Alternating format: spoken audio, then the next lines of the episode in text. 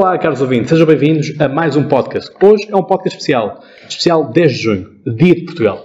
E hoje, para falarmos deste dia especial, estamos nada mais nada menos do que com o Ministro dos Negócios Estrangeiros, Augusto Santos Sr. Ministro, muito obrigado por uh, receber o podcast aqui no seu gabinete no Palácio das Necessidades, em Lisboa. É um prazer. O Sr. Ministro dos Negócios Estrangeiros, que é, portanto, licenciado em História pela Faculdade de Letras da Universidade do Porto, doutorado em Sociologia pelo ISCTE e professor catedrático na Faculdade de Economia da Universidade do Porto. Foi Ministro dos de, da Educação e da Cultura nos governos de António Guterres e dos Assuntos Parlamentares e Defesa Nacional nos governos de José Sócrates e atualmente é Ministro dos Negócios Estrangeiros no atual governo de António Costa. Tem uma vasta linha de, de bibliografia e também fez colaborações no jornal eh, de notícias, no público e também na TV24, mais recentemente no programa subejamente conhecido Política Mesmo. Obrigado mais uma vez por nos receber aqui.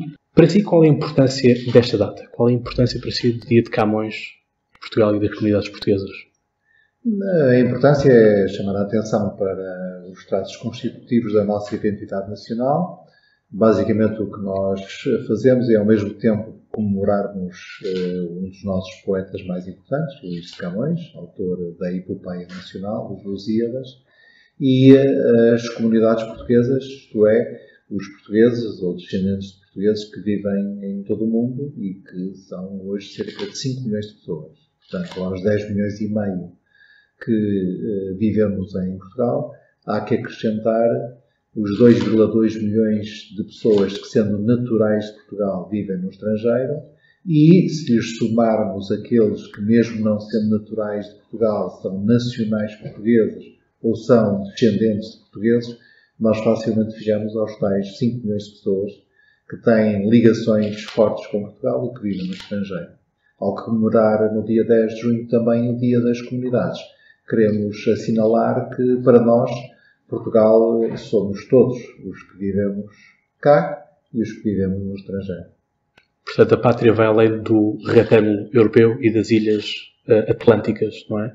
É sobretudo a pátria, a pátria da língua, da língua portuguesa também. Sim, a pátria da língua, na medida em que nós podemos dizer com Fernando Pessoa que temos uma pátria comum, que é o facto de usarmos uma língua comum, o português, essa pátria vai muito além de Portugal, tem hoje cerca de 260 milhões de pessoas e eh, é constituída por todos os países que fazem parte da comunidade dos países da União Portuguesa, do Brasil a Angola, do Moçambique a Portugal, do Timor-Leste à Guiné-Bissau, de Cabo Verde a São Tomé e Príncipe. Muito bem. Que é que, de que forma é que nós devemos comemorar este dia?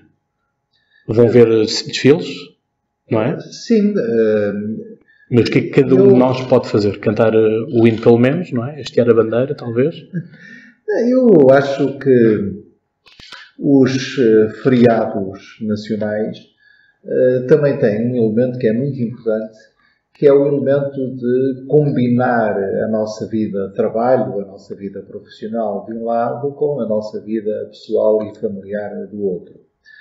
E, portanto, na minha modesta opinião, as pessoas que aproveitam o 10 de junho também para ir à praia estão a, a, não estão forçosamente a ignorar o feriado nacional.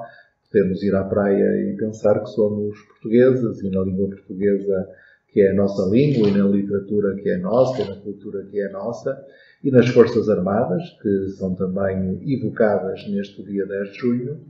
Uh, e, portanto, eu não tenho uma concepção demasiado solene do que sejam as comemorações cívicas. As comemorações cívicas são feitas de rituais muito importantes, uh, de rituais cívicos, mas também são, festas, são feitas de festas populares e da maneira como cada um de nós, com a sua família, com os seus amigos, uh, celebra, ocupa o feriado a que temos também direito, porque é uma maneira de, que, de assinalar que a vida não se reduz apenas ao trabalho. No podcast já passado, portanto, gravado com o Dr. Ribeiro Castro, falámos especificamente do mundo dos feriados. O Dr. Ribeiro Castro tinha falado da questão de se festejar a Portugalidade. O que é que é a Portugalidade, sendo que existe também este fenómeno da nova Portugalidade? Essa é uma discussão eh, muito grande, há opiniões uh, diferentes. Eu uh, devo dizer que pessoalmente fujo um pouco as expressões desse tipo, a Portugalidade, porque elas remetem para uma suposta essência nacional, remetem para supostas características que seriam universais, seriam históricas e seriam de natureza, sobretudo, espiritual. Eu até, por eh, razão da minha profissão e da minha atividade económica, académica, desculpa, eh, tendo a reconhecer, sobretudo, a diversidade, a variedade, a variedade das referências, a variedade das regiões, a variedade dos grupos eh, sociais, socioprofissionais, a variedade dos grupos etários e tendo a pensar que o país é esta comunidade organizada Estado e é um país em que hoje cabem nascidos em Portugal e nascidos no estrangeiro, pessoas cujos avós eram portugueses e pessoas cujos avós eram cabo-verdianos,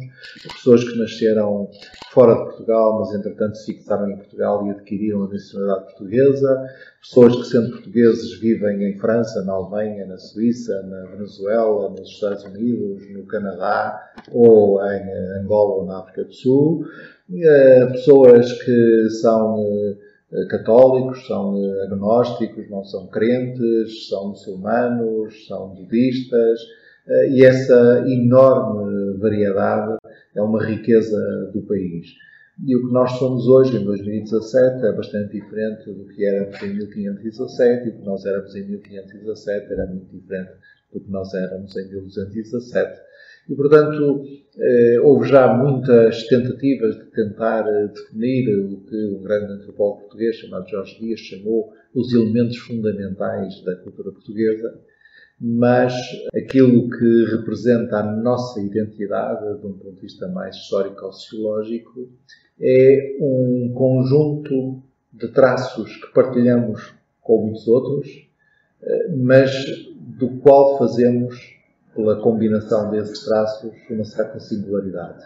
E Portugal, na cena internacional, no teatro internacional, qual é, onde é que cabe Portugal neste mundo cada vez é mais global? A resposta é muito simples. Uh, Portugal é um país europeu e, portanto, seu, o seu universo de referência mais próximo é a Europa.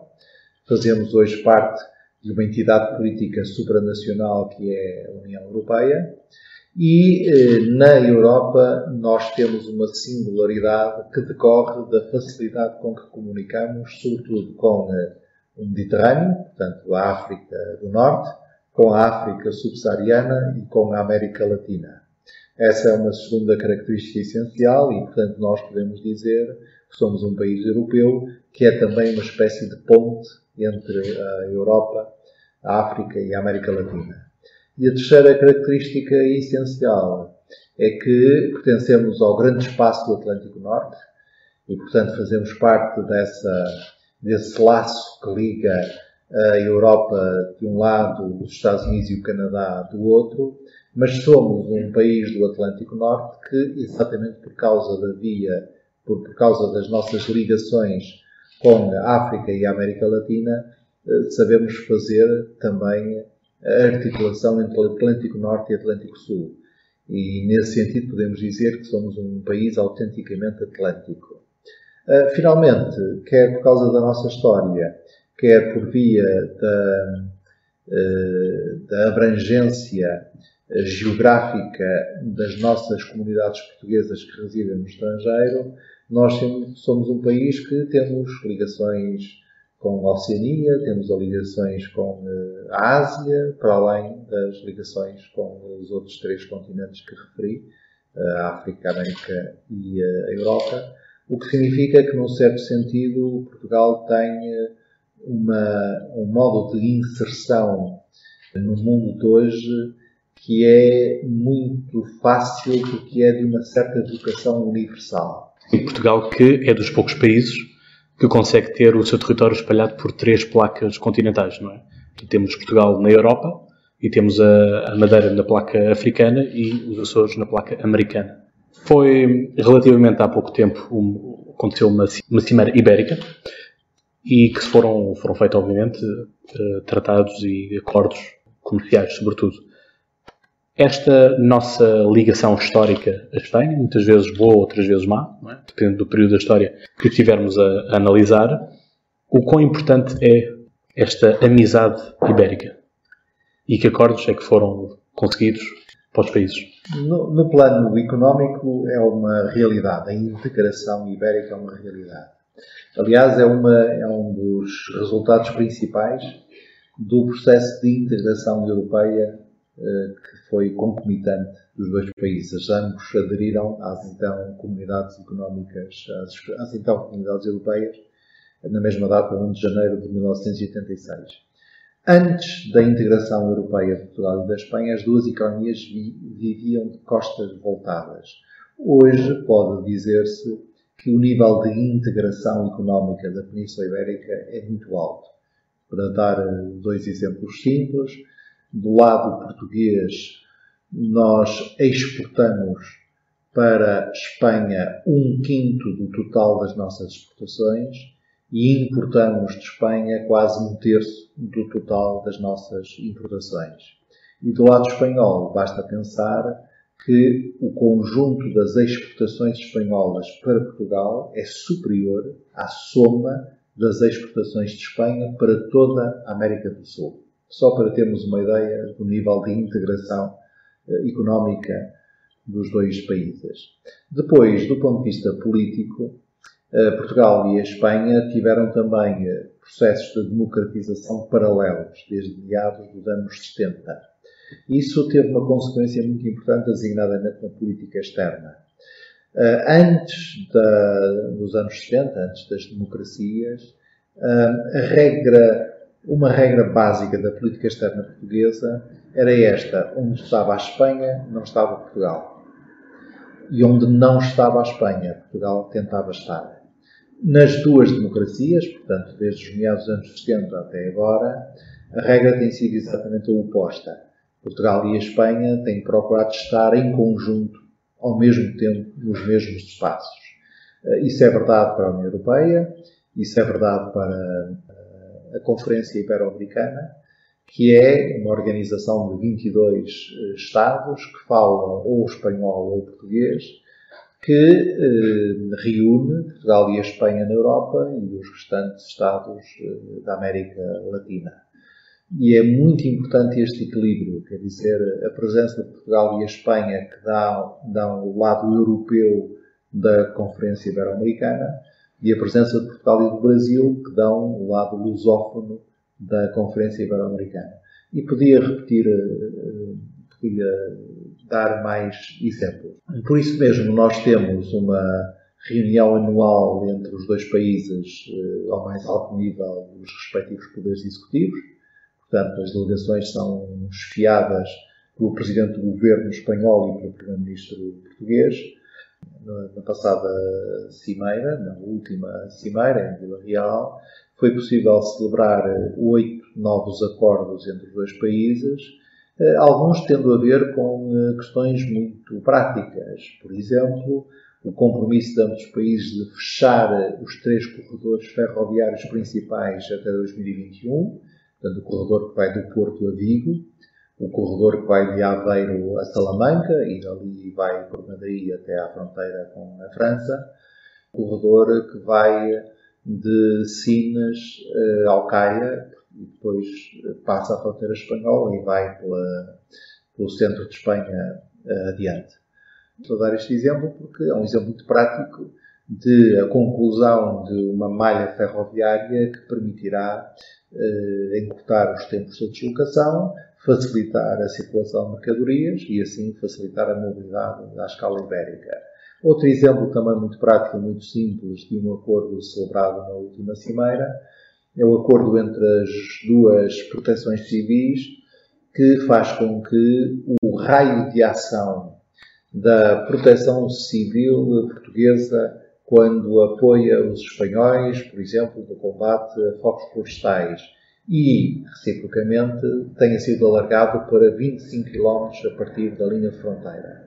O que quer dizer que, sem necessidade de os governos se consultarem, as diplomacias entrarem em ação, e, portanto, sem perder tempo, se nós temos uh, um incêndio a deflagrar uh, no Jerez, a menos de 25 km com a fronteira espanhola, os espanhóis podem automaticamente ajudar-nos a debelar esse fogo e se acontecer em Orense, do outro lado da fronteira, na Galiza, os portugueses podem ajudar a debelar esse fogo.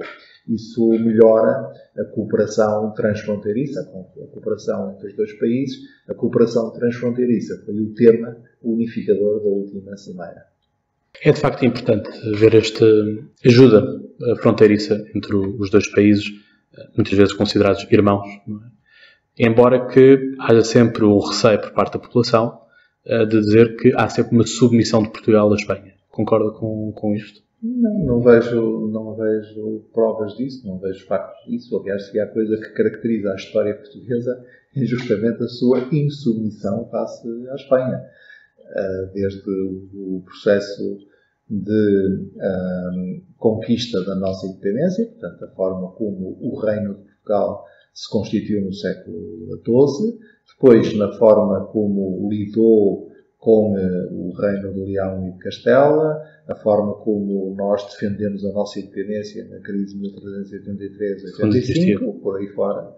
Uh, e, portanto, não creio que uh, Portugal possa ser considerado como um país submisso à Espanha ou a Espanha submissa a Portugal. Aliás, essa é uma expressão pouco adequada para dar conta das relações entre países democráticos e desenvolvidos, que são Portugal e a Espanha. É importante, é importante de facto isso. Uh, entrando aqui também numa política de alianças, Portugal faz parte, como o Sr. Ministro disse, faz parte do, do panorama do Atlético Norte, portanto, obviamente faz parte da NATO. De resto, é membro fundador da NATO. Qual é o papel de Portugal na NATO? Isto relembrando aquilo que, quando, quando fiz o, o Dia da Defesa Nacional, portanto, estive, estive a bordo do, do, do navio Pedro, Pedro Alves Cabral, em que o comandante terá-me dito de que este era o nosso topo de embarcação, de navio de guerra, e que apenas servia para fazer escolta aos países maiores, aos, aos, navios de maiores países, tais como a França e a Alemanha. Por exemplo, que lugar e que voz é que tem Portugal na NATO? Eh, Portugal, como disse, é um dos países fundadores da NATO e na NATO desempenha os papéis que decorrem da tripla missão da, da aliança. A NATO é uma aliança político-militar um, que tem três missões essenciais. Em primeiro lugar, assegurar a defesa coletiva, através do famoso artigo 5 isto é, um ataque a um Estado-membro da NATO é sentido pelos restantes como se fosse um ataque a si próprios, portanto é um instrumento de defesa coletiva. Felizmente só tivemos que acionar uma vez na história da NATO o artigo 5 foi na sequência do 11 de setembro em favor dos Estados Unidos. Tem uma segunda missão uh, muito importante que é uh, contribuir para a segurança cooperativa, isto é, a NATO pode e deve contribuir, cooperar com outras uh, entidades para melhorar as condições de segurança no mundo, das rotas marítimas, do espaço aéreo, melhorar as condições de segurança uh, designadamente na sua área de influência. Por exemplo, a NATO coopera muito com a União Europeia e a União Europeia coopera muito com a NATO, embora haja uh, neste momento sete países da NATO, quase sete, o 29 ainda está eh, na, na, altura em que falamos já é membro pleno. Portanto, há sete países da NATO que não são membros da União Europeia e há seis países da União Europeia que não são membros da NATO, portanto são entidades diferentes, mas cooperam entre si. E depois há uma terceira missão muito importante que a NATO também desempenha, é que nós chamamos a projeção de estabilidade. Uh, isto é, é a forma pela qual nós intervimos no sentido de proporcionar segurança a espaços regionais que nos são vitais. A NATO colabora eh, hoje no Mediterrâneo, eh, procurando eh, pôr também algumas das suas capacidades ao serviço da causa da luta contra tráfico, o tráfico de pessoas. A NATO tem uma operação em curso no Afeganistão que procura justamente contribuir para a nossa defesa de todos através da estabilização daquela região. A NATO colabora também com outras instituições no combate ao terrorismo e Portugal tem estado presente em todas estas missões. Portugal contribui, assume as suas responsabilidades no que diz respeito à defesa coletiva de todos os membros da NATO. Portugal, durante muitos anos, teve uma força destacada ao serviço da NATO no Kosovo. Portugal participará em novas operações da NATO, assim contribuindo, assumindo as suas responsabilidades. Tem algum receio dos ataques islâmicos a solar em Portugal? não há ataques islâmicos, é muito importante fazer essa precisão. não há nenhuma ameaça islâmica, no sentido em que aqueles que professam uma religião, o Islão, não são nem nossos adversários, nem constituem para nós nenhuma espécie de ameaça. A ameaça que existe é a ameaça terrorista. Há várias formas de terrorismo de várias uh, origens, mas provavelmente hoje a ameaça mais uh, evidente, a ameaça mais forte contra designadamente as democracias e, as, e, a vida cotidiana das pessoas é a ameaça representada pelo terrorismo que se inspira no Na fundamentalismo religião. islamita nós usamos esta distinção islamita e não islâmico para fazer justamente a diferença. Uma coisa é o Islão como religião, uhum. não há nenhuma associação entre qualquer religião em particular e o terrorismo, qualquer nacionalidade em particular e o terrorismo, e outra coisa são uh, organizações e práticas terroristas que uh, uh, usam falsamente, mas usam como sua ideologia uma versão deturpada de religiões.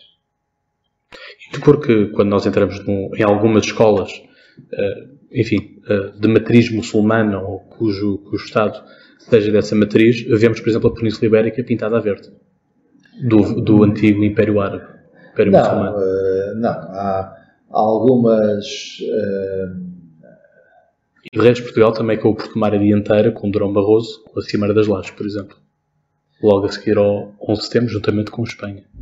Não, são, são coisas muito diferentes. Uh, o governo uh, dirigido pelo então Primeiro-Ministro Durão Barroso uh, decidiu colocar-se ao lado dos Estados Unidos, do Reino Unido e da Espanha uh, numa questão que fraturou, dividiu intensamente e dolorosamente a Europa. Uh, nós então preferimos estar do lado da chamada guerra preventiva uh, e não do lado em que se situaram países como a Alemanha e a França. Do meu ponto de vista, Sim, claro. na altura foi um erro.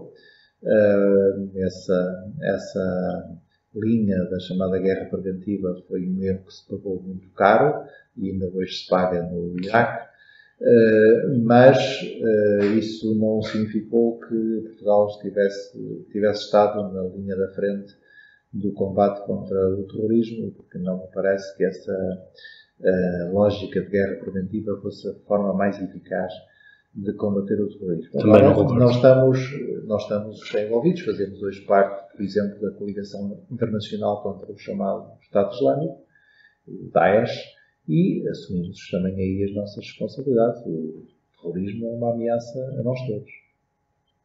Muito bem. Sendo que Portugal cada vez está mais na moda nos, nos destinos turísticos também. E sendo de que foi feito um estudo de que o turismo que ia antigamente para a Turquia, maioritariamente para a Turquia, está a virar a agulha para, para Portugal. Mas não, não creio que essa seja a razão principal nem a razão mais duradoura. Portugal é um destino turístico há muitos anos. Podemos dizer que, para o conjunto do território nacional, eh, Portugal conhece uma expansão do turismo de massas logo a partir dos anos 60 do século passado e Portugal foi desenvolvendo uma uh, oferta turística de equipamentos, de percursos, de atividades, foi desenvolvendo uma estrutura de apoio ao turismo, seja do ponto de vista da hotelaria ou da restauração, seja do ponto de vista do apoio sanitário, por exemplo, e da segurança pública. Eh, Portugal foi desenvolvendo destinos turísticos e foi paulatinamente conquistando mercados eh, emissores de turistas e nós estamos a beneficiar desse processo. Foi um processo que foi, eh, que foi crescendo e que julgo continuará a crescer nos próximos tempos. Portanto, há muito mérito nosso e há muito mérito do nosso próprio processo interno de desenvolvimento da nossa indústria de turismo e dos serviços a ela associados.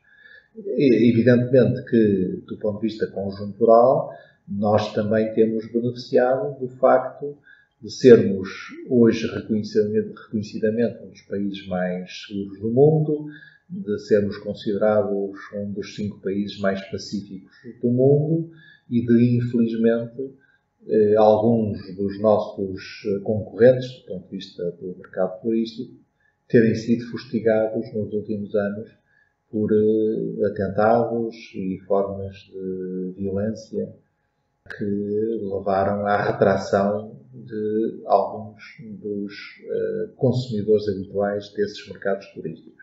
Mas eu insisto, julgo que a questão, a razão principal tem sido este desenvolvimento e a modernização do nosso turismo que tem conseguido subir, quer na escala de valor, portanto, oferecendo cada vez mais produtos de qualidade, quer uh, diversificando a oferta. Hoje em Portugal, quem quiser uh, passar umas férias mais ligadas à natureza e ao mar, uh, tem os Açores. Quem quiser umas férias mais de sol e praia, tem o Algarve, quem quiser viagens uh, natureza mais urbana, tem Lisboa, Porto e várias outras cidades.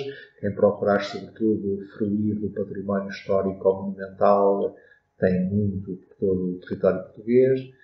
Essa parece-me ser a razão principal do crescendo que se nota da atividade turística em Portugal. Legal também tem subido aos pódios ao longo do ano 2016 e também agora, em 2017, começar se calhar pela vitória do Euro 2016, não é? que pôs Portugal também um bocado no mapa, ou pelo menos voltou a dar mais valor ao, ao Portugal no mapa, e recordar o episódio em que o ministro Mário Centeno foi para a reunião do Eurogrupo com o Cascal de Portugal, também, sendo que agora eh, as declarações do ministro Schäuble eh, da Alemanha é compará-lo, que ele é o Cristiano Ronaldo do Ecofin também. E a mais recente vitória de, de Eurovisão, que faz com que Portugal então, tenha vamos que... por partes. Uh, do ponto de vista da vitória do, da seleção portuguesa no Campeonato Europeu, eu encaro-a quase do ponto de vista estatístico, isto é, uh, é natural que uh, um conjunto de resultados bastante consistentes que Portugal tem tido ao longo de décadas na sua seleção nacional de futebol eh, se tenha expresso eh, numa vitória eh, e outras certamente se seguirão nas próximas décadas. Enquanto apreciador de futebol, até acho que já houve campeonatos europeus e mundiais em que a seleção portuguesa jogou melhor do que neste que ganhou. Mas é, é natural. O futebol, aliás, é uma das atividades económicas e desportivas onde Portugal é forte em termos mundiais. Jogo que não cometerei nenhum erro, embora não seja especialista disso, se recordar que Portugal faz parte, eh, normalmente, dos primeiros 10 da, dos rankings que a UEFA, a Europa, a FIFA, no mundo, vai publicando. Quanto às declarações, ao comentário atribuído ao ministro Schäuble, eh, eu não o ouvi, nunca ouvi assumir a autoria eh, desse, desse tipo de, de observação, portanto, para mim é como se não existisse. Uh, em relação à vitória do Salvador Sobral no Eurovisão, na Eurovisão. Uh, o que julgo que é mais valorizável aí é ter sido uma vitória contra a corrente. Uh, isto é, num festival que, num certo sentido, é uma apresentação standardizada do mesmo tipo de música, na mesma língua, com o mesmo tipo de coreografia e encenação, uh, Salvador ganhou pela diferença que introduziu, falando a sua língua, numa melodia o menos pop possível e uh, numa forma de apresentação e de interpretação claramente distanciada do que tem sido, do meu ponto de vista, infelizmente, o padrão do festival. Para si, uh, acha que o, o Festival da Eurovisão devia ser, cada país devia levar a sua língua? Meu, acho que isso depende da, dos países, depende dos intérpretes. Eh, as sociedades são abertas e livres, não vejo que devesse haver alguma regra. Eh, agora, o que digo é que nós, em todos os domínios, devemos valorizar a nossa língua, até porque a nossa língua é uma das línguas globais, não é a terceira língua indo-europeia mais falada no mundo é a quarta ou a quinta língua mais falada do mundo, dependendo do critério que nós usemos para contabilizar. É a língua mais falada no Hemisfério Sul, é falada hoje por 260 milhões de pessoas. As Nações Unidas prevêem que até ao fim deste século seja falada por 480 milhões de pessoas. E, portanto, nós temos uma língua viva, uma língua dinâmica, uma língua uh, muito rica e uma língua global, uma língua internacional. Uh, e no mundo de hoje é evidente que temos que dominar pelo menos uma língua internacional, a língua franca do momento. Hoje é o inglês, já foi o francês, não sei amanhã o que será. Uh, que devemos dominar, cultivar bem e projetar a nossa língua materna e hoje é claro que uh, dominar duas línguas só não chega. Quanto mais línguas dominarmos, yeah. aliás, melhor o nosso intelecto funciona. Sim, de resto as pessoas até ganham novas personalidades quando falam outras línguas, mas tudo também é feito. Entrando aqui na Europa, uh, temos uma Europa que tem sofrido, e usando aqui uma expressão também muito, muito usada, que é de, de, de rodas furadas, não é? um, os pneus pelo menos não estão cheios, e bem uma Europa a várias velocidades. Sendo que Portugal é catalogado, faz parte de, do grupo de países uh, da chamada Europa do Sul. Uh, até que ponto é saudável para esta Europa que em 1957 se queria tão fraterna, atualmente uh, haja designação do Norte contra o Sul. Quase que, quase que parece uma guerra civil uh, dos Estados Unidos. Não chegando, obviamente, ao ponto mas há aqui eu uma certas. Não tão dramático, eu devo dizer que sou um europeísta convicto. Também o sou. Um, e, portanto, para mim está longe de ser uh, um facto que a Europa seja uma espécie de carro com pneus em baixo. Uh, basta, aliás, um exercício de comparação histórica para apreciar, desde logo, a Europa.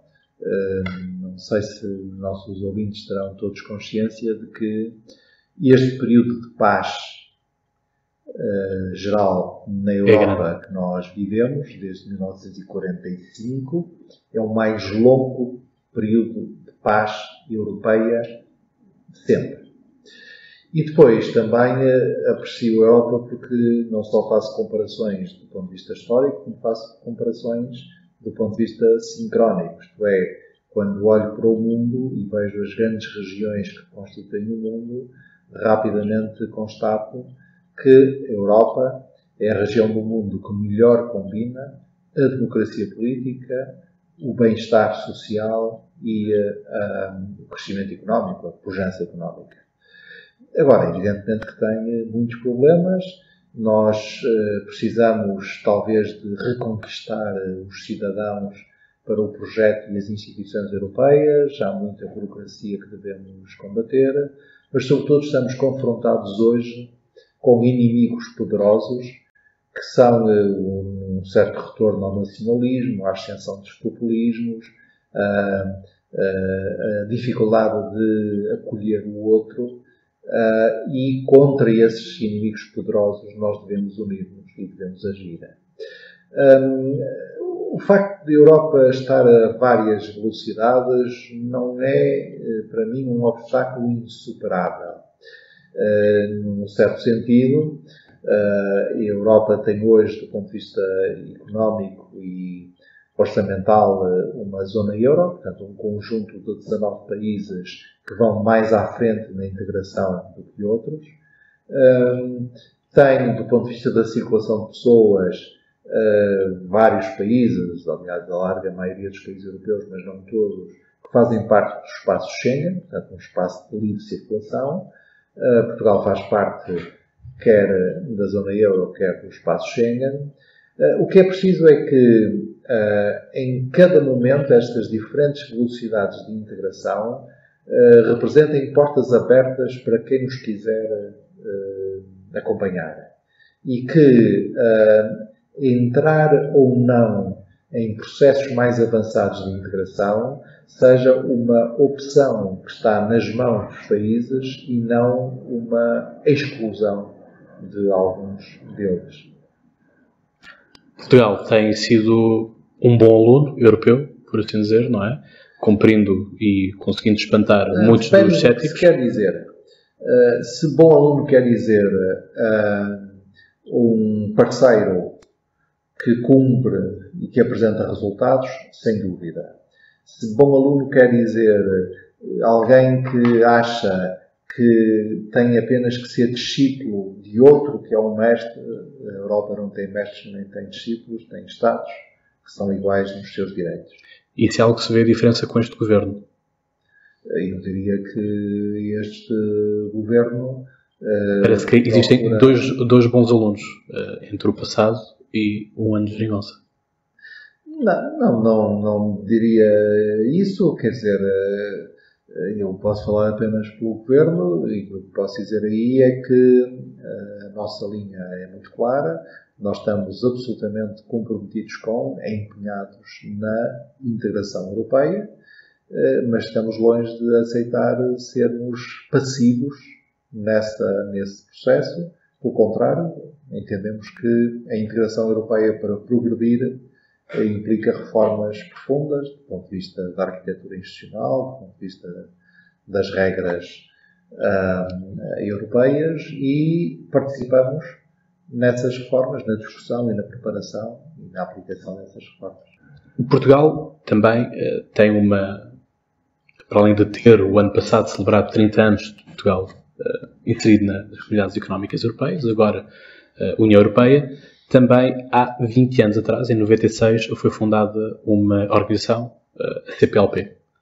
A CPLP que congrega todos aqueles que são os países de língua oficial portuguesa. Uhum. Ou, pelo menos, que o, que o falem. De língua oficial portuguesa. É o critério. É o critério, incluindo a Guiné Equatorial? Sim.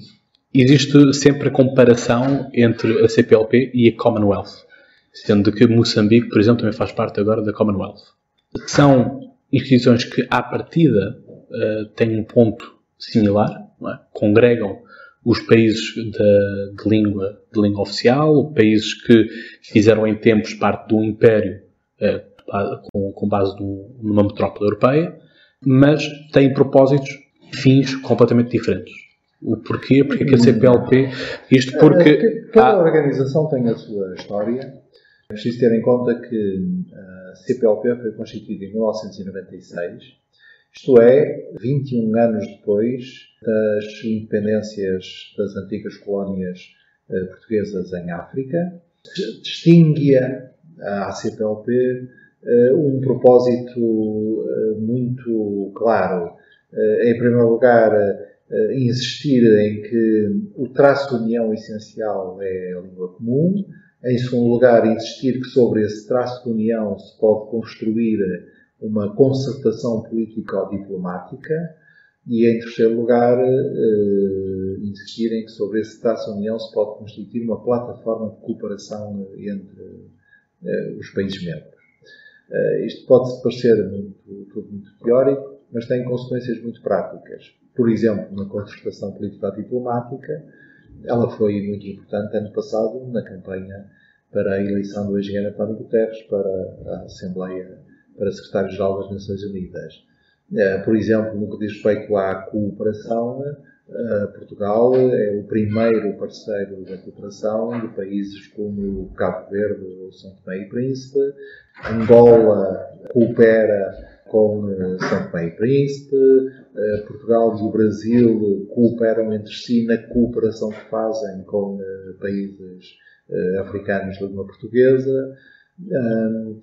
Quanto à, à, à promoção da língua, a CPLP tem como seus instrumentos principais o Instituto Internacional da Língua Portuguesa, sediado em Cabo Verde, hoje dirigido por uma investigadora moçambicana, que procura, por exemplo, agora finalizar vocabulários comuns, isto é, vai produzindo instrumentos de estruturação da língua portuguesa na sua característica diversidade. A língua portuguesa admite várias variantes. Há um português que se fala na Europa, há um português que se fala no Brasil, e é uma língua, portanto, policêntrica, pluricontinental, que pertence a todos os 260 milhões que a falam. Há países em que o português é a língua materna, por excelência, por Portugal, por exemplo, mas também hoje em Angola, pelo menos para as gerações mais novas, pode dizer-se que é o português a língua materna. Eh, há países em que o português é aquilo que nós chamamos a língua segunda, eh, isto é, uma língua de ensino, de comunicação, mas que convive com outras línguas do ponto de vista de ser língua materna, o que acontece em Cabo Verde, por exemplo, é o que acontece em Timor-Leste.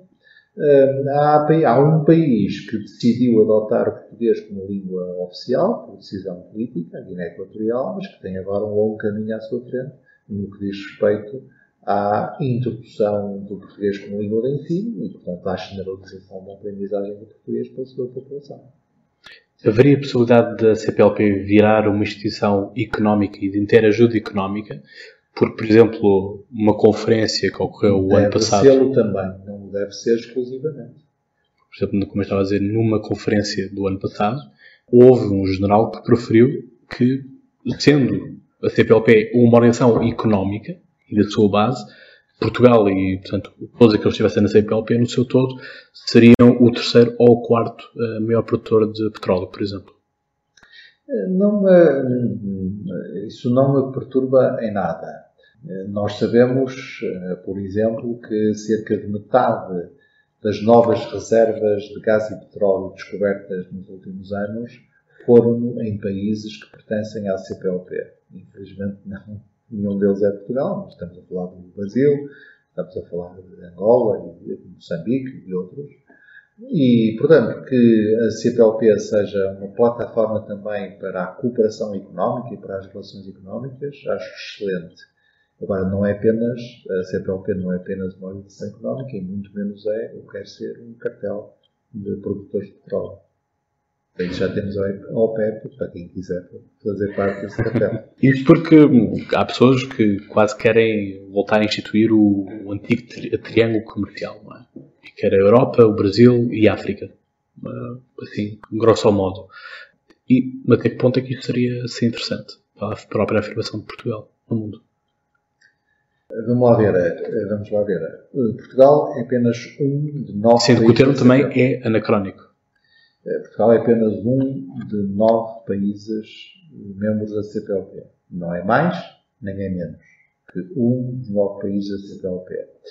E uma das grandes forças da CPLP é que ela é constituída por países que depois têm diferentes inserções regionais. Portugal pertence à União Europeia, o Brasil pertence ao Mercosul, a Angola pertence à comunidade dos países da África Central, Cabo Verde e Guiné-Bissau pertencem ao, à comunidade dos países da, da África Ocidental, Moçambique pertence à SADEC e assim sucessivamente. Uma das forças da CPLP é que ela reúne países que têm diferentes vinculações regionais.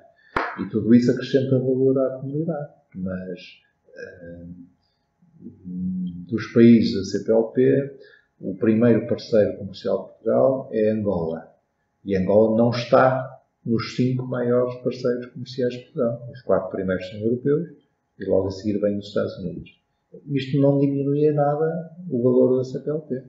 Mas eh, no mundo global de hoje nós temos que raciocinar com várias figuras geométricas se queremos, se quisermos usar eh, por metáfora a geometria. Sim. Para si, que importância tem o facto de Moçambique ter aderido uh, à Commonwealth? Em primeiro lugar, uh, estou a hesitar porque eu não sei dizer agora, sem os papéis, se o Brasil é um membro pleno, um membro Moçambique, associado... Moçambique. Uh, Moçambique, desculpa. Moçambique é um membro pleno, um membro associado da Commonwealth. Não sei dizer isso, portanto, não vou a fazer juízo sobre um facto que não consigo estabelecer agora. Hum, dito isto, hum, não me parece que seja que não me parece não não há nenhuma regra de exclusividade para os membros da CPLP. Exemplo: Portugal e o Brasil são membros da CPLP. Ao mesmo tempo são membros do espaço ibero-americano. Como digo, isso não diminui, acrescenta valor à própria CPLP. Indo procurando, terminando este podcast, que para, para si, que significado tem o facto do secretário-geral da Organização das Nações Unidas ser português, António Guterres? Significa, em primeiro lugar, o reconhecimento mundial do enorme mérito de António Guterres. Sabem o que digo, trabalhei com ele perto. Sim. E, em segundo lugar, significa também o reconhecimento do papel Portugal pode ter e tem na ordem internacional. Portugal, aliás, conhecido por ser um bom construtor de pontes, por ser um bom porta-voz dos países de pequena, micro e média dimensão e de ser um país que consegue estabelecer uh, laços com diferentes regiões uh, do mundo, diferentes civilizações, diferentes inserções geopolíticas Uh, e julgo que a eleição de António Guterres, para além de significar as enormes qualidades pessoais dele, significa também, pelo menos em parte, o papel que a imagem que Portugal beneficia no, no conceito das nações. Isto, sendo que Portugal vem construindo essa imagem negocial e, para mim, uh, por ser um dos períodos que eu, que eu pessoalmente estudo em História, eh, desde o Congresso de Viena, para mim, acho que é o ponto mais importante eh, que Portugal tem a nível do panorama de negociação, dizer, pelo menos europeia. É? Portugal tem um papel importantíssimo no Congresso de Viena, naquilo que é a nova, que deverá ser a, a da Europa pós-Napoleão. É? A comitiva portuguesa esteve um, um forte, uma forte presença neste mesmo Congresso. Sr. Ministro, últimas considerações que queira fazer referente ao Dia de Portugal e que sugestões é que culturais uh, tem a dar aos nossos ouvintes para desfrutarem deste dia? Uh, bem, se estiverem em São Paulo, não se esqueçam de ir logo à noite ao Teatro Municipal, porque terão não só um espetáculo da Gisela João, se não, falha, se não erro, como terão, sobretudo, a presença do Presidente da República e do Primeiro-Ministro de Portugal, que eh, tem feito questão de celebrar o Dia de Portugal por ser também o Dia das Comunidades, com as comunidades, e este ano, tendo começado o dia na cidade do Porto, em Portugal, eh, terminam na cidade de São Paulo, no Brasil. E depois, um pouco por todo o mundo, há festas, eh, há recepções, há encontros das comunidades portuguesas e vale a pena, portanto, ver o que é que há na cidade ou no país em que se estiver, se estiver no estrangeiro. Em Portugal, uh, vale a pena também sempre ver o desfile militar, porque o dia 10 de junho é o dia das Forças Armadas, e depois há um conjunto de festas cívicas e populares, uh, as pessoas rapidamente encontrarão a forma e motivo para se sentirem portugueses.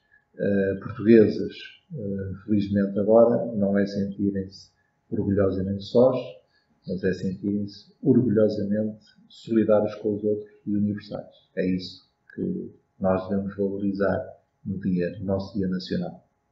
Sendo que, já como estava a dizer, de que tem-se procurado fazer esta, este contacto também com as comunidades. O ano passado foi em Paris, Sim. o Dia uh, de Portugal. Sim, e para o ano será nos Estados Unidos. Muito bem, fica já esta, esta notícia de antemão, algo que tem caracterizado também este podcast. Conseguimos lançar notícias em primeira mão Sr. Ministro, mais uma vez, obrigado por nos receber aqui no seu uh, gabinete. Tenha um, desejo-lhe assim também um bom dia uh, de Portugal. E a vocês, caros ouvintes, uh, divirtam-se neste, neste dia de Portugal. Hoje devemos, pelo menos uma vez, cantar o nosso hino, procurar hastear a nossa bandeira, a bandeira da República, verde e vermelha, e enaltecer aquilo que são os valores de Portugal e, obviamente, seguirem aqui algumas sugestões deixadas pelo Sr. Ministro dos Negócios Estrangeiros. E até lá, boas